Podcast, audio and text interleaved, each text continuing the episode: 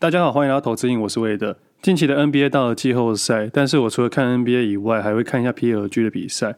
那昨天的比赛打到延长赛了，辛巴还得了五十分、三十二篮板，这应该是非常难打破的一个纪录吧。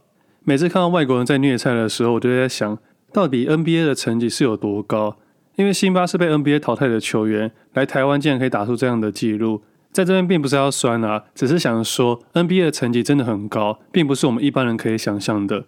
我们台湾还是很多很优秀的球员。其实我自己是最喜欢林志杰，我觉得他每次打球都很有企图心。我几乎没有看过他哪一场比赛是想放弃的。只不过很可惜啊，在我高中那一年的二零零九年的时候，他到了 CBA 的广厦队比赛，成为首位效力 CBA 的 SBL 球星。不过当时年纪还算小了，对这件事情还没有太多的想法。只不过有一年他回来打亚锦赛的时候，我发现他的各项条件都上了一个层级一样，也这样子可以知道去 CBA 对他来说是一件好事。那天就我跟我的教练聊，其实在国外运动科学已经越来越多人在重视了，但台湾是到这几年才开始慢慢重视。我记得以前在训练的时候都是不停的练，不停的练，很少会适时的休息，适时的饮食，很少会针对运动科学去训练。我个人是主观认为啊。运动科学应该要广泛使用在台湾的运动员身上。其实不止林志杰，很多台湾的球员去了 CBA 训练之后，都进步了非常的多。进步的原因不会是单一因素，可能是各项的综合指标去加总而来的。当时台湾算是业余的比赛，所以给球员的薪资水准没有到非常的好，所以才会台湾的球员越来越外流。不过这次的 PLG 的薪资条件没有上限，所以台湾越来越多人想要看篮球比赛，但是大部分还是集中在 PLG 身上。那如果之后疫情放缓一点，我自己也会去看比赛。那我自己会想要去看富邦勇士跟新竹工程师的比赛。那前阵子刚好扭到脚，近期都不能打篮球了，所以我的运动几乎都会去健身房运动。不过听说从四月二十号开始要去健身房运动，要打三剂的疫苗才能进去。我对这件事情没有太多的想法，当然对政策上的东西我不能给太多意见。我对政治也没有太多兴趣，毕竟我们都不是那些有权力的人。那那些有权益的人不一定每个都去健身房，只不过这件事情的关系让我误以为我们是民主国家。不过这些政策倒是不影响我对股票市场的看法。那上礼拜二的时候，我发了两篇限动，一篇是在盘中发的，一篇是在盘后发的。那第一篇盘中发的原因是因为我前一天买了不少的权证，在隔天的时候卖不出去。我从一开盘就开始等待，一直等到九点二十二分的时候，这家发行商依然不收回我的部位，也不打算要卖任何的权证部位。但是还好，自己下的部位没有很多，主要的部位都在现股身上。我自己现在操作权证的方式跟第一期跟第二期是完全不一样的。在昨天的 Pressway 分享里面，刚好有听众朋友去询问我第一期跟第二期的分享。那我今天在这个地方把我一二三期一次分享出来好了。第一期的方式基本上就是机械式交易，用等比的资金去操作，只相信市场看到的东西，把所有的股票代号盖起来，只相信价格跟数量。在价格跟数量同时满足的情况下，才会买进等比的部位。为什么要说等比的部位？因为这是几率游戏，我们要比的是胜率，胜率越高，获利率越高。简单来说，你只要维持六成以上的获利率，你就可以赚钱了。我之前是把这件事情优化再优化，操作到我主观认为没办法再进步的情况下，我才转去第二期交易。第一期的交易上面会有一些问题，在权证上面，你的部位尽量不要超过五十万。你超过五十万就会变得比较难一点点操作，因为你会碰到券商的人为因素影响。当然这个部分发行商不会去承认，不过在这边没有要抱怨他们，只是想说要怎么解决这个方法。解决的方法很简单，尽量不要下太多的部位。那你到第二期交易的时候，就会有一些主观的想法，那你的资金部位可以控制在两百万以内。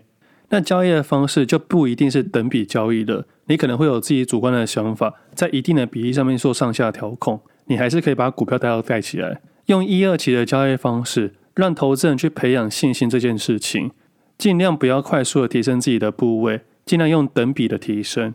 我的意思是，假设你是五十万的资金，你原本每次试单的部位就是五万元，再依照胜率这件事情慢慢去累积自己的资产。等到你的资产累积到一定的程度，我打个比方，比如说是累积到一百万的情况，在累积到一百万的时候，你可以把二十万的资金给抽出来，只剩下留下八十万。这时候就调整你想要交际的比例，从原本的五万调升到八万。简单来说，就是你的资产比例累积到一定的程度的时候，再把过往原本一比一的比例调成一点二或一点二五。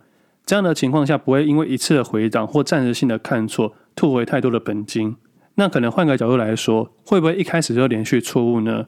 以一般的投资人来说，还是有可能的。那要怎么做？把你一开始适当的比例放到更小，比如说你原本是五万，是我正常设定的水准。那你现在觉得自己信心不足的时候，你可以拿两万块、一万块去尝试看看。等到你的信心累积到一定的程度，再慢慢的等比往上加，不要一次加太快，尽量从试单建立基本部位，再加码部位，接着再分成两到三批退场。第一批通常是你认为你原本设定的条件而退场。第二个退场点就是你可以设定你的季线、月线都可以，每个人不一样。第三个退场点我通常会设定是，假设我看到其他标的的时候。再做出退场的动作，那基本上权证的交易策略大概就是三期。那自己现在的权证方式，只有在获利的时候，才会把我获利的金额买进一定部位的权证。也就是说，我把我的粮草加上了杠杆。那在这个情况下，我就比较不会被券商的人为影响给影响到我的情绪。虽然现在主要部位不是权证上面，但是偶尔还是会操作一下权证。但这边还是要再强调一下，权证不适合新加入的投资人去操作。难度高上非常的多，它不只要踩得稳，还要踩得准。你只要不是大涨的情况下，都会赔钱。不要被那些广告台词给骗了，交易起来并没有这么容易。我自己的主要部位还是在个股跟期货身上。那那一天很有趣哦，我等到九点二十二分的时候，一六零五的权证依然不开给我卖，但是我一发文之后，他们就打开了，我瞬间把我权证的部位全部卖光光。接着市场出现一个下跌点，我在那个下跌点。我再把我权证部位的退出来的金额，加上自己原本想要再加码的部位，在那个时候全部都投入。也就是说，在前一天试单点，隔天是建立基本部位，在真的看对的那一天才建立加码部位。那基本上我在上周我卖掉了。那其实除此之外，我还同时在单一天交易的二六三四的汉翔跟四一零五的东阳。那其中只有二六三四的汉翔是我原本的持股，也就是我上一次三月八号分享时。我的长期个股名单之一，只不过它占我的长期部位的比重比较小。那这次是左侧联动到右侧，所以这比较三个获利起来，是汉翔的部位比较多一点点。因为这三只个股，我在当下对汉翔的信心比较大。只不过汉翔没有权证，所以我汉翔上面的部位全部都是股票。那在上周五会卖掉这三只个股，最主要原因是因为我把部位转去九九五八世纪钢跟三七零八的创惟投控，因为我主观的认为。目前的走势在能源类股、风力概念类股跟生技类股身上，生技类股操作难度比较高一点点，因为很多个股都有流动性的问题。只不过还有另外一点可以注意到，上周我还发现食品类股都动了起来，比如说一二一六的统一、一二三四的黑松、一二零一的味全，我记得是一二零一啊。只不过在风险考量之下，我没有投入食品类股，但是主要还是在能源类股跟生技类股身上。那除此之外，我分享一下近期交易的模式，从三月份开始，其实从农历过年之后，是从五三八八、四九一九、九九三三、九八零二开始操作。后来四九一九跟九九三三处理掉之后，我把我的部位分散到五三八八跟九八零二身上，接着开始慢慢的等待。后来找到一五一三跟二三七一。不过老实说，在三月底之后的四月初之间，这一两个礼拜没有太大的表现，所以后来也慢慢的去做减码的动作。只不过在上礼拜的时候，主要的一些个股都动了起来，比如说刚刚聊到一六零五的华兴、二六三四的汉翔跟四一零五的东阳，接着是三七零八的上尾投控、九九五八的世纪钢，以及六四四三跟六四七七。那在今天还有注意到四一二三，以及另外一支一三一九的东阳，也有注意到六一七六的瑞仪。那基本上这一两周的操作大概是这样子。我今天特意讲了非常非常多的个股，还是要强调听众一下。这个地方没有要报任何一只个股，我只想跟大家证明，市场一定有派对，只是派对在开始的时候，你有没有因为过去的派对无法抽身？右侧的一致性不是没有个股，只是个股出现的那个瞬间，你有没有勇气去交易？我也不想跟口误老师一样，叫大家一定要一直买进。我只想说，市场在悲观的时候，我们不需要过度悲观；在乐观的时候，我们也不该过度的乐观。基本上，我能肯定。所有的衍生性金融商品都一定是零和游戏。当你觉得一直赔钱的时候，你相信我，一定有人在赚钱。但其实股票市场上面个股也是零和游戏，有人赚钱，有人赔钱，不可能所有人都赔钱。但是投资人有时候会误会哦，认为在上涨时是正和游戏，在下跌时是负和游戏。其实这两者最大的差异是，短期上的获利是由多数人组成还是少数人组成。看一下去年的行情。多数投资人都认为市场价格只涨不跌是正和游戏。那在今天的时候，有多数的投资人都认为现在市场是负和游戏，全部人都赔钱。这个答案绝对是错的。你在赔钱的时候，一定有人赚钱；你在赚钱的时候，一定有人赔钱。当然，在完全上涨的情况下，可能会误以为所有人都赚钱，但是你考量时间成本下去之后，你就会知道它绝对是零和游戏了。现在很多人吹捧说要存股，那他们可能是这个时期上面的正和游戏。那未来呢？当你考量到时间成本的时候，它一定不会是只有正和游戏。我对市场总是乐观的，乐观的行为之下，并不是说市场一定会上涨的乐观，而是我乐观市场绝对可以有办法赚到钱。但是并不是这么容易的。当你的能力大于你的自信，那就是最好的保险。你可以好好的处理很多事情。当你的自信大于的能力，那就是最大的风险。你只要有信心，你会做好长期投资或是短线交易的话，那就是最好的保险。坚持你自己交易的一致性，不管是长期或是短期，都很好。但是你在坚持一致性的情况下，当你认为你的信心比你的能力还要低的时候，你当然可以轻松的做出退场的动作。不用跟市场去争辩。看查理蒙格，他买了阿里巴巴之后，他认为他看错，他还是照样停损啊。当然，有些人会笑他说：“为什么要卖掉？不是说好不停损吗？不是说好是价值型投资人吗？”但是我倒是认为了，勇于接受自己的判断错误，才是最好的投资人。不管事后回头看看到底答案是对的还是错的都没有关系，因为在这个当下，他做的都是他认为最正确的决定。我不是要针对这件事情做出一些见解，我并没有那个资格。我只想分享这个观念给听众朋友。听众朋友可以试想一下，去年你身边有没有人一直分享你对账单？今年他还没有在分享呢？如果没有，并不是他没有交易，是他不知道分享什么。前两年刚好一个朋友跟我说他要做全职投资，我说你好好的，为什么要做全职投资？他爸给了他几千万，就要跟我学投资。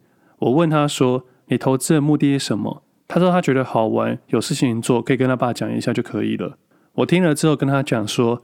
你只要不要用任何的衍生金融商品，也不要做出当冲跟现冲的动作。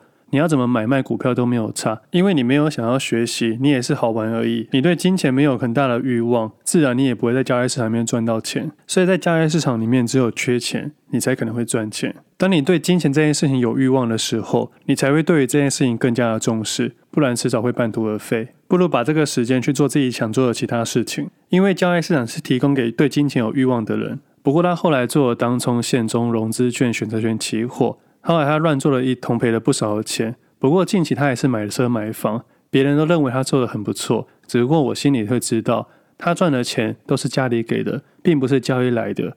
我分享这个故事要跟听众朋友说，千万不要跟任何人比较，不管他看起来多么的光鲜亮丽，我都希望听众朋友可以以自己为准。有些事情不能只看外表。当你愿意选择相信或不相信的时候，代表你有思辨的能力了，就像是我刚刚讲的一大堆股票代号。如果你现在听到股票代号就冲进去买卖的话，你一定要对自己现在的能力跟信心提出怀疑的态度。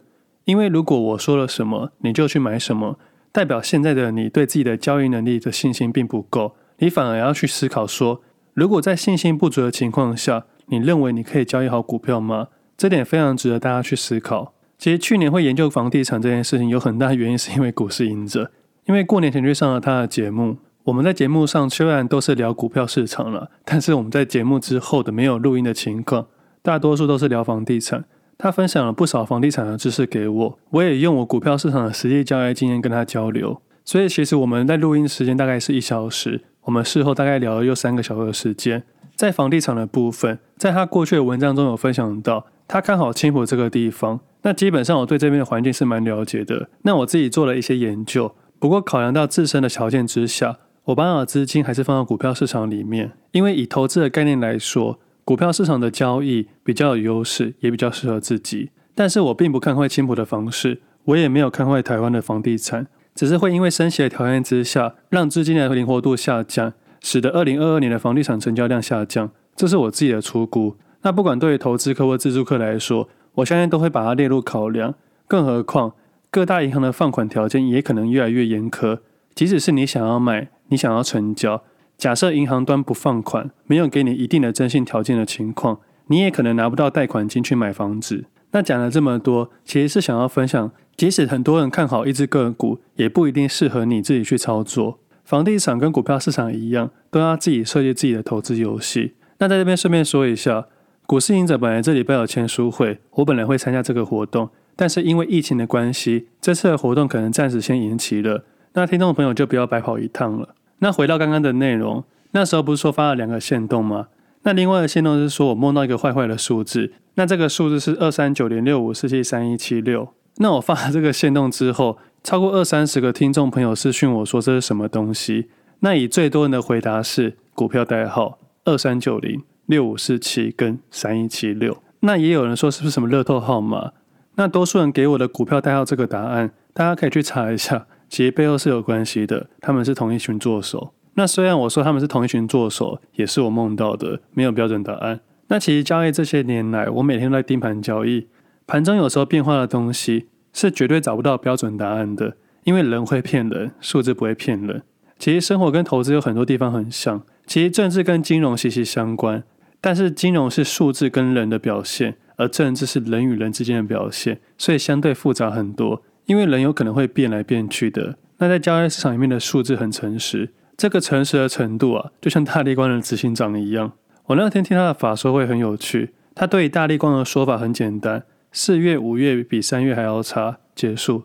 那接下来不管法人问了什么，他大概都是五个字以内就结束了。其实我一直以来都很喜欢这样子的领导者，在乐观时不过度乐观，在悲观时不过度悲观。他在大立光股价到六千元的时候，他也是讲差不多的话。比如说在某一次六月的时候，他会说七月跟八月比六月好，结束。他不会说明年爆好，后年超级好。他也不会说现在股价可以继续买。他当然不会说一张不卖起机制来。所以，以我自己的看法来说，我会持续关注大立光，但是要不要投资进去呢？我还在等待那个时机点。我有可能把它列入我下一次想要投资标的的参考值之一。那我自己对于大立光的看法，会以车用镜头、VCM 跟近期汇率的影响。那这是第一届财报里面认列的很多业外收入，主要是汇率的部分。那除了大力光以外，台积电的营收也会因为汇率的变化而影响到他们的营收表现，因为主要他们是用美金定价，他们收的是美金。所以在台币贬值的情况下，他们的营收自然会比过往的还要再好一些些。依照汇率的表现去认列。那在上礼拜四，虽然有大力光跟台积电的法说会，但是我个人还是认为台积电应该会交出一样很好的成绩单。我对它没有特别看法。以基本面来说，它依然是好公司，只不过不一定会有好的股价。既然你要把台积电当做一个中长期的投资的话，你就不应该看一年或半年以内的表现，你应该把它当做一个长期配置的一环。那以现在的市场来说，台指其实偏弱的，但是个股里面蛮活泼的。我自己大部分的部位还是在个股上面，在长短期都是用个股。那主要在今天买了一些白普保护的长期部位，那其他的部分依然照自己的交易逻辑去操作，没有太大的变化。那最后还有一个点就是看到金融股的表现。那基本上金融股的表现要以四月七号为基准点，因为那天的交易量最大，在金融的期指有很大的变化。那最后了，还是再说一下。市场上没有一只个股是只涨不跌，除非是愚人节。那这边还是要提醒一下，假设你原本要做短线交易的，你的股票不如预期时，千万不要把它当做你的长期投资。那如果你是长期投资的交易人，如果你的股票市场如预期的上涨，你也尽量不要在情绪点的上缘下了太重的部位。不管是短线、长期，你都要坚持自己的一致性。那交易市场大概就是这样子，还是祝大家投资顺利。其实不知道大家有没有发现？我今天的口条跟速度比较快一点点，主要是因为我现在想要讲什么就讲什么。有时候有一些听众朋友会给我一些想法跟意见，有些是善意的，有些是恶意的。我会尽量把善意的收起来，慢慢去修正。但是我发现，因为这样子的情况下，让我顾虑了太多。我顾虑大家会跟单，我顾虑大家的风险，我顾虑了很多很多事情。我也尽量避免一些话语去攻击到其他人。但是我发现这样已经开始不像自己了。我是一个全职交易人，我热爱交易，我一直都在市场里面生存，而且我只在台股市场。这么多年来，有太多其他诱惑在诱惑我了，我全部一一拒绝，因为我深刻的知道，我到另外一个市场，我肯定是个菜鸡，我肯定会被人家当韭菜割。话说韭菜啊，我不知道为什么我上礼拜我妈每一餐都有煮韭菜，水饺也吃韭菜，炒蛋也用韭菜，连猪血汤上面都撒了一大堆韭菜。还是其实我妈在暗示我什么，希望我不要当一个韭菜。那最后地方再分享一个小观念，是关于停滞性通货膨胀这件事情。其实停滞性通货膨胀这件事情，应该在去年的时候大家就要意识到，在有心人士在做坏坏的事情的时候，我们人民应该要监督他，而不是视而不见。那如果当时决定视而不见的情况下，那现在就要接受这件事情。不过投资人也不用担心了，通货膨胀这件事情只是转价再转价，它只会造成暂时性的不消费。我打个比方说好了，假设原物料涨价了，他会把涨价的部分转给生产者，那生产者会把它转给上游、中游、下游，再到我们的零售商。那一层一层的往下堆叠，每个人再多赚一点点。那到我们消费者的手上会认为这个东西涨了不少，当我们消费者意识到价格突然间上涨的时候，我们会选择暂时性不消费，但是我们迟早还是会消费的。就好比前几天我吃的卤肉饭，我加了一颗卤蛋要十五块，以前是十块钱，它足足涨了五十 percent，但是我为了想要吃蛋，我还是接受这件事情。那我知道大多数人应该已经意识到这件事情正在存在，但我要说的是。我们同时是消费者，我们也是生产者。其实社会的经济体系循环就是这样子。其实我们每个人都赋予两个角色，同时是生产者也是消费者。当我们认为吃蛋涨价的时候，我们是消费者；但是当我们在产出其他东西的时候，我们就是生产者。当我们成为生产者的时候，我们自然而然也会把这个费用转到下一个消费者，接着就会不停的无限循环。那到最后，我们都会取得一个平衡点。那其中要有生产者剩余还是消费者剩余，必须靠每个人能力去决定。能力越强的人，这个剩余点数就会越大一点点；能力越弱的人，剩余点数就会越来越小。就像近期的市场，我相信一定有人赚钱，也一定有人赔钱。